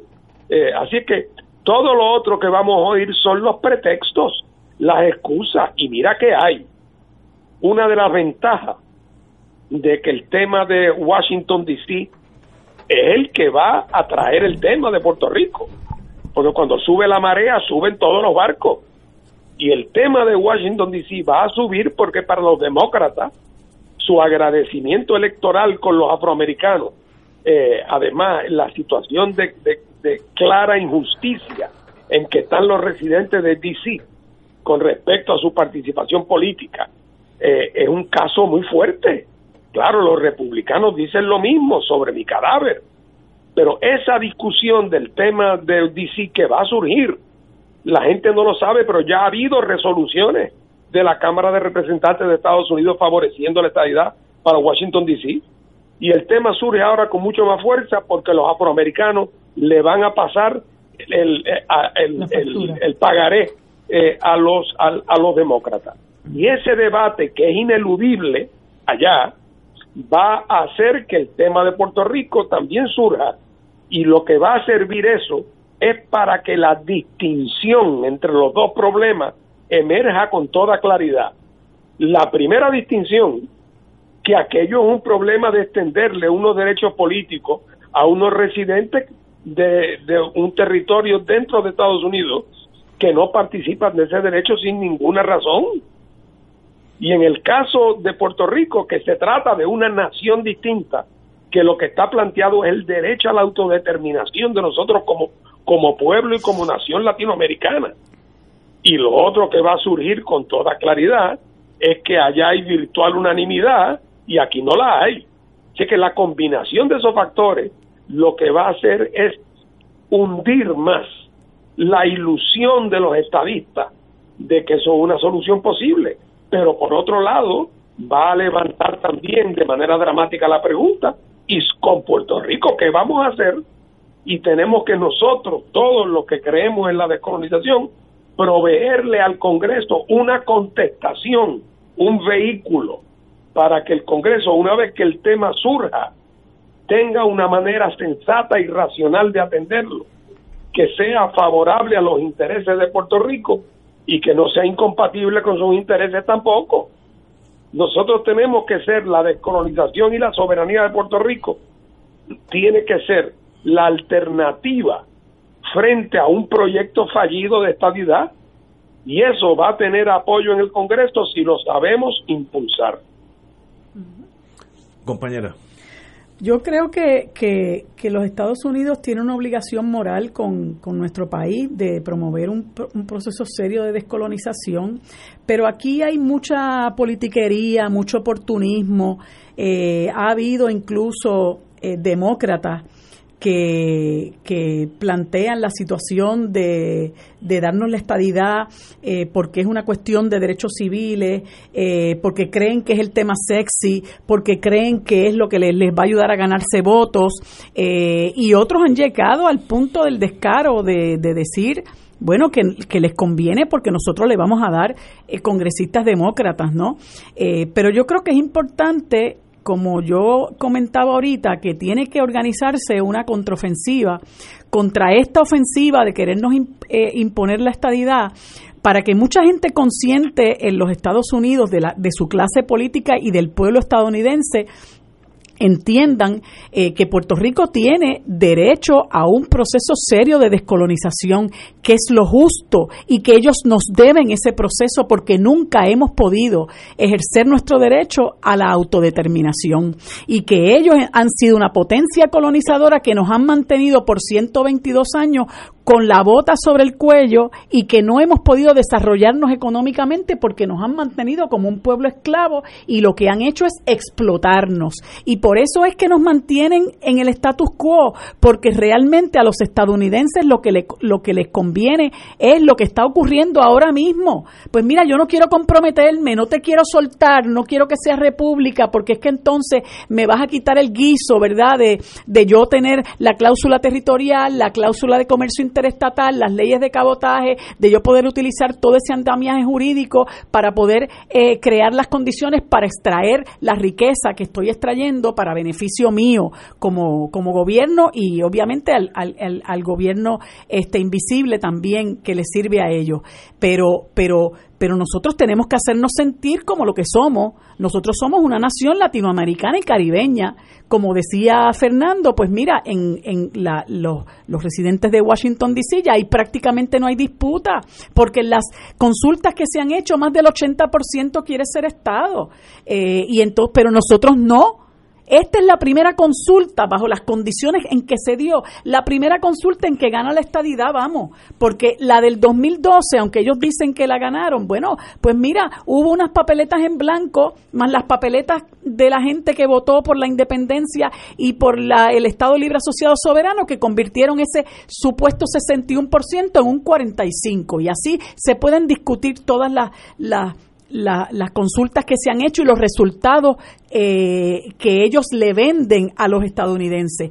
Ta, además, el, el, la clase política estadounidense tiene que saber la estadidad que ellos nos están vendiendo a nosotros, que es una estadidad fantasiosa, que es una estadidad distinta a lo que vi, a la que viven los estadounidenses, con competencias internacionales, con, con español, con la preservación de la cultura, y todo eso es falso. Todo eso se hace sal y agua, eh, ¿no? Y entonces en Puerto Rico muchos de nuestros compatriotas tienen que entender que, que nosotros no nos estamos eh, uniendo a, a Suecia, ¿verdad? O, nos, o, a Noruega, por, por decir, eh, o a Nueva Zelanda, vamos, eh, que son eh, países que, que tienen un, un gran desarrollo, eh, y aunque yo no promuevo que nos unamos a nadie, pero nosotros nos estaríamos uniendo a un país que es el país del primer mundo con la mayor desigualdad, un país lleno de racismo y un país donde ahora se está viviendo de nuevo el terrorismo y se está viviendo la expresión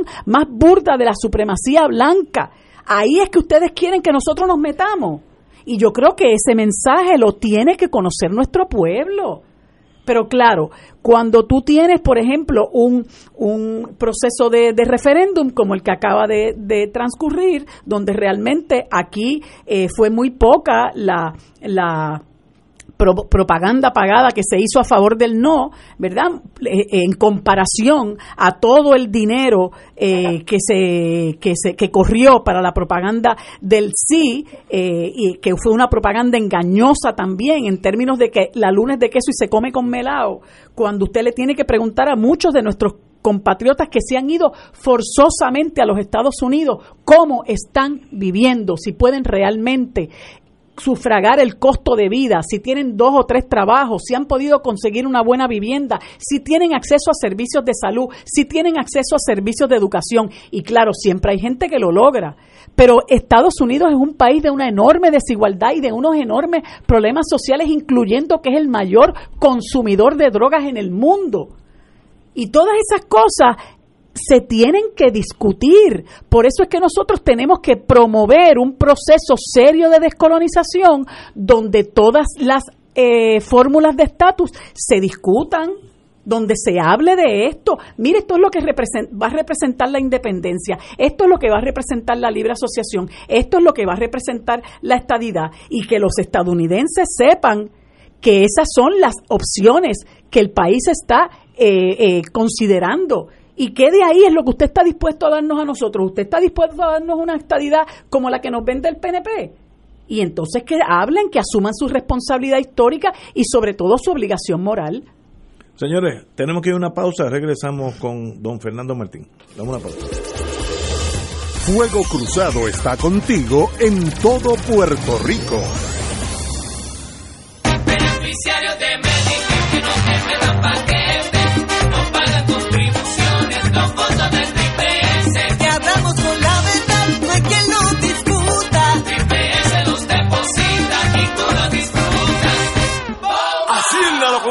No pagan contribuciones. Triple S los deposita y la competencia a los leones. Triple S Advantage es una organización de cuidado coordinado y de proveedores preferidos con un contrato con Medicare. La afiliación a Triple S Advantage depende de la renovación del contrato.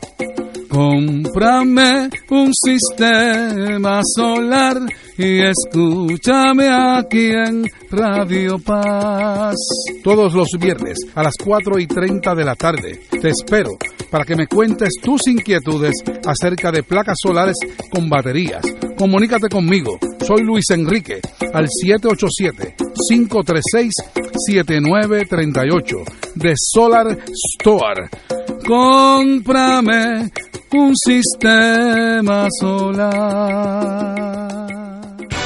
Buenos días familia. Es la casa a la que siempre puedes llegar sin invitación. A las 10 de la mañana, Judith Felicie es tu anfitriona para conversar sobre medicina, psiquiatría de niños y adolescentes, artes, derecho, valores y fe. Todos los días por Radio Paz 810 AM. Buenos días familia. Donde una conversación parece demasiado corta. Buenos días familia. De lunes a viernes por Radio Paz 810 AM. Fuego Cruzado, el programa de más credibilidad en la radio puertorriqueña, es ahora la tribuna abierta de análisis noticioso, con diversas perspectivas que exploran el trasfondo de lo que acontece a diario y cómo nos afecta. Escucha Ignacio Rivera y sus panelistas invitados de lunes a viernes en Fuego Cruzado en transmisión diferida a las 10 de la noche por Oro 92.5 FM. Y ahora continúa Fuego Cruzado. Regresamos, amigos, amigas. Eh, están saliendo las noticias, yo que yo creo que estamos en lo que la Marina se llama the happy times, los tiempos donde la flota navega por los mares pero no tiene enemigos y eso pues es fácil ser capitán en esos en, en esos momentos. Y eh, ya estoy viendo al amigo y licenciado Pedro Pierluisi enfocarse a la realidad que le toca políticamente en el sistema judicial, en el sistema legislativo eh, y en el sistema político. Y él dijo, debemos enfocarnos en lo que nos une. Y yo creo que eso, eso debe ser la norma, debiera ser siempre, pero sabemos que eso no es así. A veces las tribus van más allá de lo que del interés del país. Y yo creo que Pierluisi por una realidad política que va a ser es minoría con toda probabilidad en ambas cámaras, se ve forzado y no solamente eh, es minoría, sino que hay multiplicidad de partidos que no existían antes, va, va a tener, no es que se vea forzado, pero tiene que eh, ejercer sus dotes diplomáticos para llegar hasta la más simple legislación. Eh, y yo creo que eso es bueno a la larga, yo lo miro positivo. Eh, si hay un, vamos a nombrar el, el nombramiento del Tribunal Supremo que está vacante y le va a caer en el periodo de Pierluisi, si él logra convencer la mayoría de ambas cámaras, de, del Senado en este caso, eh, donde aparentemente no, no, aparentemente no, no tiene mayoría, pues eso habla bien del candidato, nadie se puede quejar de un candidato que pase el análisis de los partidos de minoría, así que ahí ganaríamos todos. Para el Contralor, que también va a ser nominado por Pierluisi, buscar una persona de conciliación donde todos los cinco partidos están a favor, por lo menos tenga la mayoría. Así que yo no lo veo como años difíciles, yo veo como años de, de conciliación, de negociación, cosa en la que en la política caudillista de Puerto Rico no es, no es lo que se estila, pero yo creo que estamos entramos, entrando en una nueva época y yo creo que lo veo con, con esperanza de que nombremos y tomamos las decisiones en acuerdo con la mayoría de los partidos políticos. No veo nada negativo en eso. Es, más difícil gobernar, pues seguro, pero a la misma vez garantiza un análisis frío de diferentes visiones de la vida y en eso creo que ganamos todos. Fernando. Mira, yo no tengo la más mínima duda de que mañana Pierluisi designa al Tribunal Supremo, nomina a un candidato estadista, pero que sea, tenga una reputación indisputada de integridad, honradez, inteligencia, dedicación jurídica, lo aprueban unánimemente. No tengo la más mínima duda de eso. Lo que no puede pretender es traer al equivalente al primo bobo. ¿Mm? A esos mediocres que en muchas ocasiones o en demasiadas ocasiones han nombrado, que no tienen historial ni hoja de servicio, ni reputación rutilante, eh, y, y que nadie los ha distinguido nunca por su inteligencia. Eh, así es que, francamente, eh, eh, esa tarea no es difícil, a menos que sucumba a la recomendación de aquel que quiere que le nombren al primo, que quiere que le nombren al hermano, que quieren que nombren al ex socio del bufete. Ah, bueno, si te tiras por ahí, entonces como único puedes hacerlo es si tienes mayoría en el Senado. Y hacerlo entonces a marronazo. Pero aquí la historia está llena y hablamos de eso la semana pasada y siempre recurrí, aunque sé que no debo hacerlo, al ejemplo de mi padre. Luis Ferrer lo designó secretario de Hacienda cuando el Senado era popular y papi fue aprobado unánimemente y después fue nominado por Ferrer al Supremo con un Senado popular y fue aprobado unánimemente. Así es que ahí no hay ningún misterio. Una persona con buena reputación, que, que, que, que- y que la gente sepa porque se le conoce por su por cómo ha practicado la profesión eh, y tiene el respeto de sus pares y el reconocimiento de sus pares y tiene reputación de honradez eh, pu- pu- pues, no va a tener problema porque ningún ningún político siempre habrá uno que otro loco pero es muy difícil justificar votarle en contra a alguien de primera porque la porque si vota te va- entonces el politiquero es uno que le vota en contra no el que lo designó. Así es que eso tiene solución si se está dispuesto a darle la espalda al mismo tipo de gente que le decía oye vamos a hacer una inauguración con 400 allí frente a la frente al mar y para, paramos el país bueno eh, ahora Pierluisi está en una situación complicada en lo de Washington decían antes que hay que tener cuidado con lo que uno, con, con los deseos que uno pide, porque se le pueden dar, eh, mientras el PNP nunca había sacado de verdad más del 50% en una votación de estatus aquí, de verdad. Eh, pues siempre el argumento era el asunto del estatus no se mueve en el Congreso porque nosotros no hemos llevado la mayoría, diría un líder estadista. Pero ahora, ahora tienen mayoría, frágil, pero tienen mayoría. Entonces la pregunta ahora es, teniendo mayoría, ¿qué van a hacer? Porque la pregunta es, ¿dónde está Rosa Parks?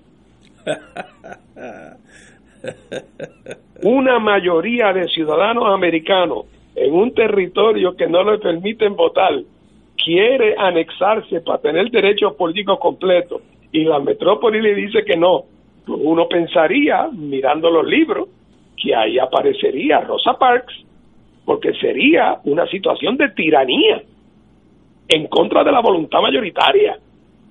Pero ¿qué pasa? Que obviamente esa, eso es una caricatura.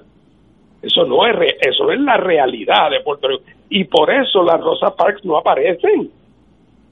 No aparecen. Creo que una vez doña Miriam se trepó en una escalera, pero más lejos de esto no, nada. Aquí na- nadie, nadie, nadie. ¿Dónde está la desobediencia civil? ¿Dónde está las marchas de cientos de miles de puertorriqueños en Washington exigiendo igualdad de derechos? Miren, los que son estadistas, la inmensa mayoría ni se atreve porque piensan que si exigen sus derechos, los americanos les van a dar una pata eh, en el trasero. O sea, es pégame pero no me deje. Entonces, con esa actitud, tampoco van a lograr que el Congreso tenga que enfrentar el tema por razón de que los estadistas le creen una crisis política. Los estadistas son incapaces de crear, no digo yo una crisis política, no pueden crear ni una tormenta en un vaso de agua, porque no hay una convicción suficiente, eh, porque, porque es artificial, porque no es real. Ahora, están acorralados por la historia. Pierluisi dice que vamos a trabajar en lo que nos une. Bueno, a- nos une a la gran mayoría de los puertorriqueños el deseo de ponerle fin a la condición territorial actual.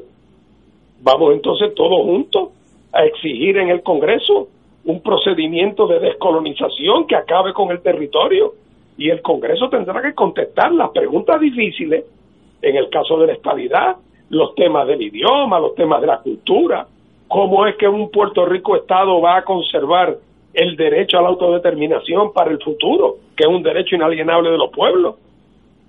Bueno, pero ah, así es que él está, el estadoísmo está acorralado por la historia, porque siempre fue una contradicción el que los representantes de un país pretendieran formar parte de otro país.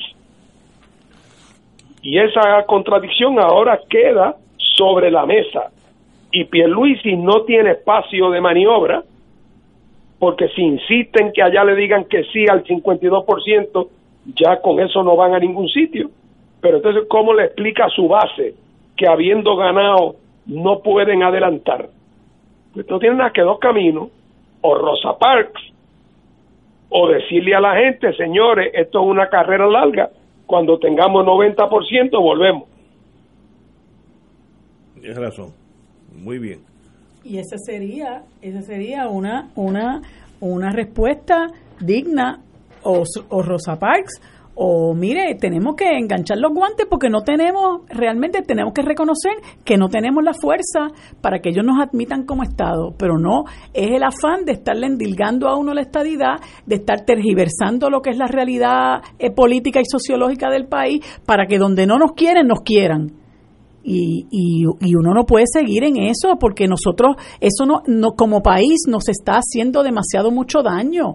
El hecho de que nosotros no acabemos de resolver el problema del estatus le está ocasionando mucho daño a este país, pero obviamente a ellos no les importa mientras estén en el poder, porque hacen con el poder lo que les parece y hacen con el país y con el presupuesto lo que les, lo que les parece también, ¿verdad? Mientras la Junta se lo permita.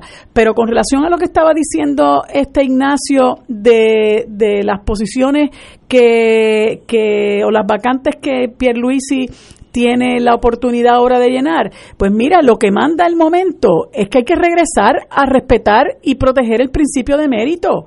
O sea, aquí hace mucho tiempo que las instituciones han venido a menos porque se ha menospreciado lo que es la calidad del servicio público, lo que es la calidad del servidor público, lo que es el derecho que tiene la gente a un servicio público de calidad. Eso se ha menospreciado porque ellos lo que han querido es llenar el gobierno de batatas de gente que responda a los intereses del partido y por eso es que cuando ellos llegan al, al, al, poder, partido y gobierno son la misma cosa. Y como decía sin ambaje eh, Rivera Chats en una de sus arengas, este es el gobierno del PNP.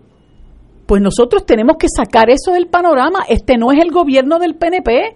Este es el gobierno del país, punto. Usted tiene que responderle a todo el mundo y usted tiene que llevar a las posiciones públicas la gente más capacitada. Mira, eso que están tratando de hacer ahora con Nino Correa, que yo no digo que no sea una persona con, con, con mérito, con una persona cualidad, con cualidades, pero tú no puedes estar enmendando las leyes para temperarlas o para que les, le, le, le sirvan como, como un track, entallarlas, entallárselas a Nino Correa o entallárselas a fulano de tal. Mire, por alguna razón están esos, esos requisitos ahí. Por alguna razón están ahí. Y si usted la va a enmendar, tiene que enmendarla para que se pueda cumplir la función de dirigir esa, em, esa, esa eh, eh, agencia como corresponde.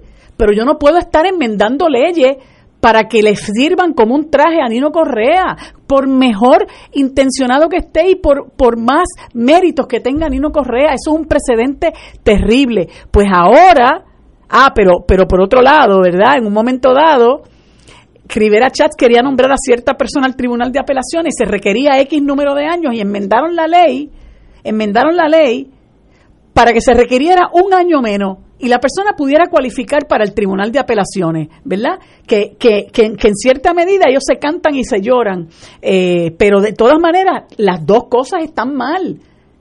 Y, y, lo que, y lo que se merece el pueblo es que se respete el principio de mérito. Lo que está pasando ahora mismo con la judicatura es terrible terrible nombrando personas cuyo único mérito o cuyo principal mérito, entre comillas, es su vínculo estrecho con el partido de gobierno. ¿Y quiénes son los que sufrimos? Pues sufrimos los abogados que vamos a ver casos, que estamos buscando remedios, la ciudadanía que nosotros representamos, sufre la institución, sufre la rama judicial, porque la gente va perdiendo confianza, porque la gente se va dando cuenta cómo la calidad desmejora y el pueblo no se merece eso. Nosotros tenemos que dejarnos llevar por una ley de la judicatura que tiene unos requisitos y usted tiene que escoger los candidatos que reúnan esos requisitos. Pero no, eso se abandonó, eso se abandonó. Y entonces tú tienes unas personas, tristemente, yo tengo que decirlo tristemente, en la judicatura, que son personas que han llegado ahí por su vínculo con el poder y así en otras agencias del gobierno. Y lo que desmerece es el servicio público. Quien sufre es la ciudadanía y por eso hoy la gente está tan desmoralizada en términos de, que, de lo que piensa del gobierno. Lo triste es que en muchas ocasiones opten porque la privatización es la solución, que no lo es que obviamente la privatización es lo que le venden los que defienden los intereses de los de los privatizadores y los, los, los intereses privados. Pero la, la, la, la salida es que nosotros regresemos al principio de mérito, se respete el principio de mérito para garantizarle a nuestra gente que el servicio que van a recibir en las agencias públicas, en todas las ramas de gobierno, va a ser un servicio de calidad. Esperemos que sea así. Yo creo que conociendo algo la personalidad de Pierluisi, pues él tiene el arte de negociar en su ADN. Si lo ha hecho en toda su práctica de abogado, yo he estado con él en algunas cosas y es el candidato perfecto para poder sentarse sin ánimo de erradicar la huella del opositor. Yo le llamo política Genghis Khan, ¿no? Este yo creo que es un parlamentarista eh, y espero que sea así y se sienten y hablen. Lo mejor para Puerto Rico nos beneficia a todos. ¿Es posible lograr eso? Pues mire, eso no depende solamente de Pierluisi, para bailar se necesitan dos. Yo no sé si la oposición querrá entrar en esos diálogos o esto va a ser a, los machetazos uno con otro. Sería un cuatenio espectacularmente sangriento en el sentido emocional para el país, pero esperemos que no sea así. Tenemos que ir a una pausa, 7 menos 20, y regresamos, amigos. Fuego Cruzado está contigo en todo Puerto Rico.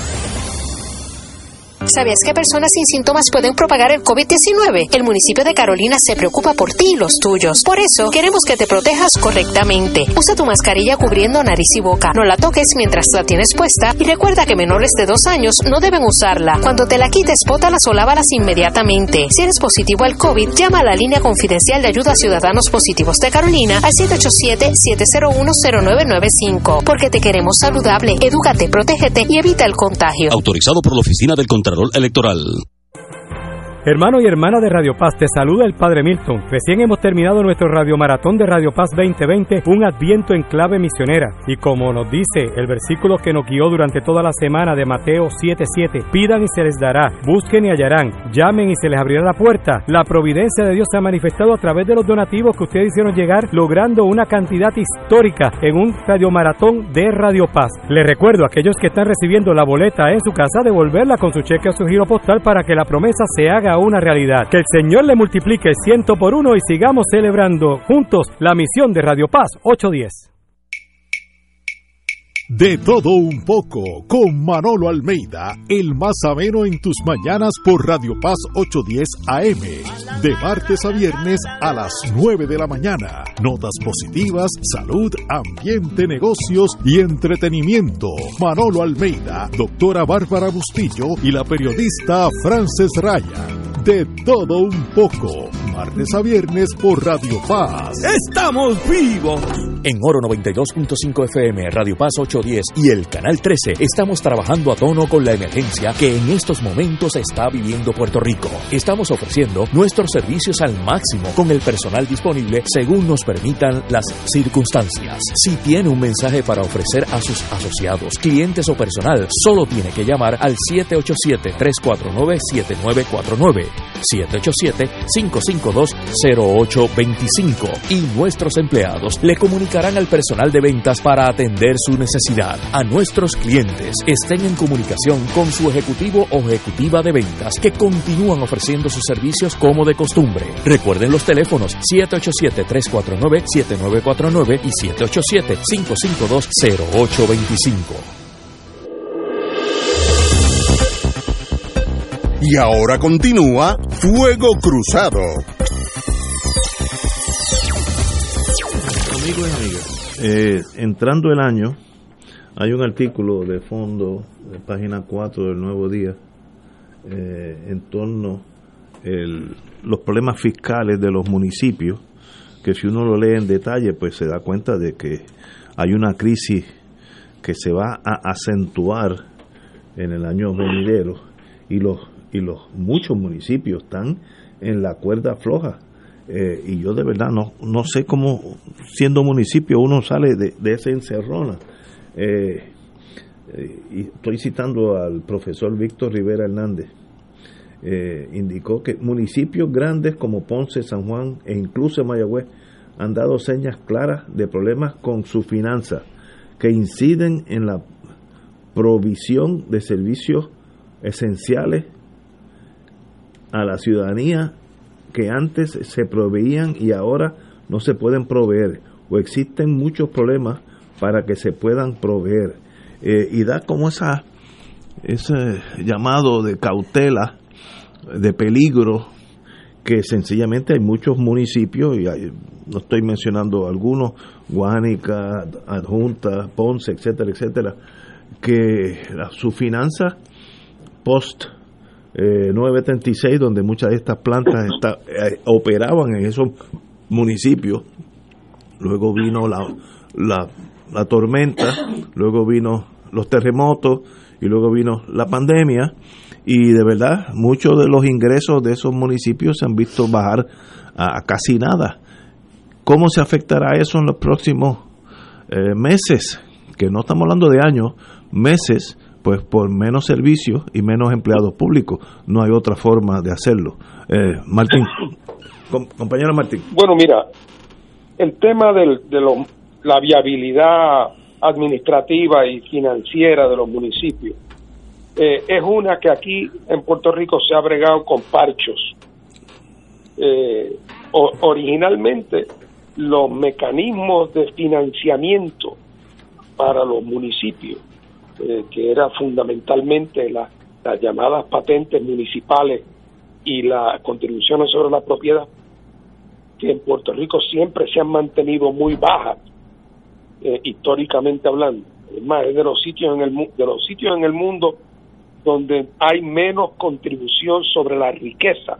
No digo ahora yo sobre el ingreso, sino la riqueza que representa la propiedad. Eh, Puerto Rico es un paraíso. Y no digo yo que no deba eximirse a los más pobres, naturalmente, pero tenemos un sistema donde aquí hay gente con, con casas en Santa María y en San Francisco que pagan 300 pesos al año de contribución sobre la propiedad. Eh, así es que eso hay que hacerlo. ¿no?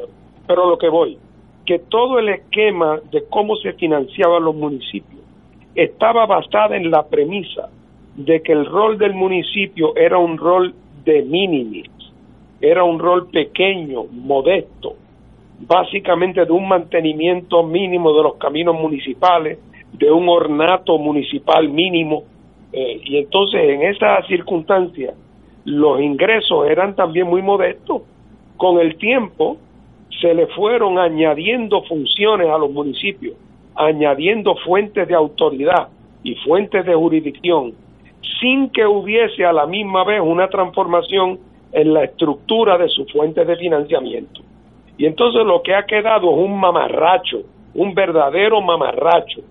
Eh, hasta el punto, por ejemplo, como sabemos que después cuando vino el, el IBU, eh, que a- a- algunos tenían la esperanza de que el IBU, lo que le correspondiera a los municipios, se distribuyera per cápita, pero resulta que no, que los municipios grandes se quedaron con todo, aunque haya un pequeño fondo de equiparación. La realidad del caso es que en San Lorenzo no hay shopping centers. Todo el mundo va a Cagua, así que el IBU donde se quede es en Cagua. Eh, y entonces San Lorenzo se empobrece todavía más. Así que no ha habido un enfoque eh, eh, holístico a repensar el rol de los municipios. No digo yo la discusión teórica de si se eliminan o no se eliminan, no. Pues claro que tiene que haber una unidad de gobierno mucho más cerca del pueblo que la del Estado. La pregunta es qué poderes debe tener y cuáles son las funciones que debe asignarse. Y entonces lo otro es que los municipios se volvieron maquinarias de patronazgo político. Eh, oye, Ignacio, nosotros tenemos cuántos municipios que tenemos, 78, 79. 78. 78. Algunos que ustedes sepan en esta crisis, algún alcalde ha, deja- ha, ha entregado el carro y el chofer. suave, suave. Ah, bueno, hombre, chico, es que, esta- es que aquí también ya no, no, no nos tomamos en serio cuando hablamos. Es que yo creo, Eh, así es que, perdón, hay que repensar por completo ese rol de la distribución de funciones y la distribución de los ingresos, porque olvídate de si viene de la, del ingreso sobre la propiedad o viene del income tax, son ingresos que genera que se generan en Puerto Rico y la distribución entre municipios y estados tiene que ser acorde a las funciones que cada cual va a llevar a cabo. Este ejercicio tan evidente, tan necesario, tan indispensable, no se ha hecho. Estoy, de acuerdo. Yo creo que a nosotros como pueblo se nos ha hecho bien traumático aceptar la decadencia económica que hemos enfrentado en los últimos 10 años y, y casi nos negamos a pensar que eso es así. Eh, de, por ejemplo, en los últimos 10, 15 años se han ido de Puerto Rico unos 170 170 mil empleados diestros de las 936, 170 mil. Pues, pues, pues, eso afecta a pueblos casi insalvablemente, no, no, no, no, no pueden dar más. Eh, y uno tiene que acostumbrarse a vivir con menos. Y eso, en el caso nuestro, se ha hecho bien difícil, como pueblo estoy hablando. En el caso nuestro, de bajarte de un Cadillac a coger la guagua, eso es bien difícil emocionalmente. Es más fácil de la guagua comprarte un Cadillac. Eh, eh, y eso pues me ha sorprendido lo difícil, lo, lo traumático que ha sido y lo que mucha gente se niega a ni tan siquiera hablar del tema. Todo sigue igual. Mira, Ignacio, mi, mi mejor discurso en los años que tuve en la legislatura fue el más corto, el más corto que di cuando se aprobó la ley de reforma municipal de Hernández Colón, que convertía a los municipios en, entre comillas, autónomos y cada alcalde en un pequeño Napoleón. Eh, el único voto en contra en la legislatura de Puerto Rico fui yo, el único. Y mi discurso fue el siguiente, voto en contra, porque un proyecto que tiene el apoyo de todos los alcaldes populares y de todos los alcaldes PNP tiene que ser una catástrofe para Puerto Rico. Y así fue. Entonces ahora en Puerto Rico cada vez depende más que tú tengas un servicio de que vivas en un municipio rico que en uno pobre. Antes la centralización gubernamental decía cuántas canchas de baloncesto debe haber y se distribuían según donde vivía la gente Ahora, si vives en Agua Buena no hay cancha, tienes que mudarte a Guaynabo. Wow. Eh, y, y, lo, y, y, mientras más tú balcanizas los servicios, ¿ah? sin alterar la estructura política de los municipios, porque si no la han alterado, los alcaldes siguen siendo plenipotenciarios, dominan prácticamente automáticamente la asamblea municipal, no hay juntas independientes de fiscalización. Así es que es, es un verdadero desastre pero eh, hay que coger el toro por los cuernos. Estamos de acuerdo. Bueno, antes que todo, eh, voy a decir unas palabras de... Déjame decir dos sí, cositas compañera, cortas, compañera, muy cortas. adelante. Eh, yo creo, sí, eh, tiene que haber una mayor fiscalización de los alcaldes. Me parece que aquí los alcaldes actúan como monarcas eh, y están por la libre. La, uno de los de los eh, ejemplos más dramáticos es lo que ha sucedido con Ponce, con lo que ha sucedido con Arecibo, eh, con lo que viene sucediendo por muchos años, eh, no recuerdo si es Maricao o Las Marías, pero es uno de los pueblos más pobres de nuestro país y sin embargo el, el alcalde llevaba como 20 años y estaba constantemente dándole contratos a su hermano y había sido multado por la Oficina de Ética Gubernamental y volvía y lo contrataba.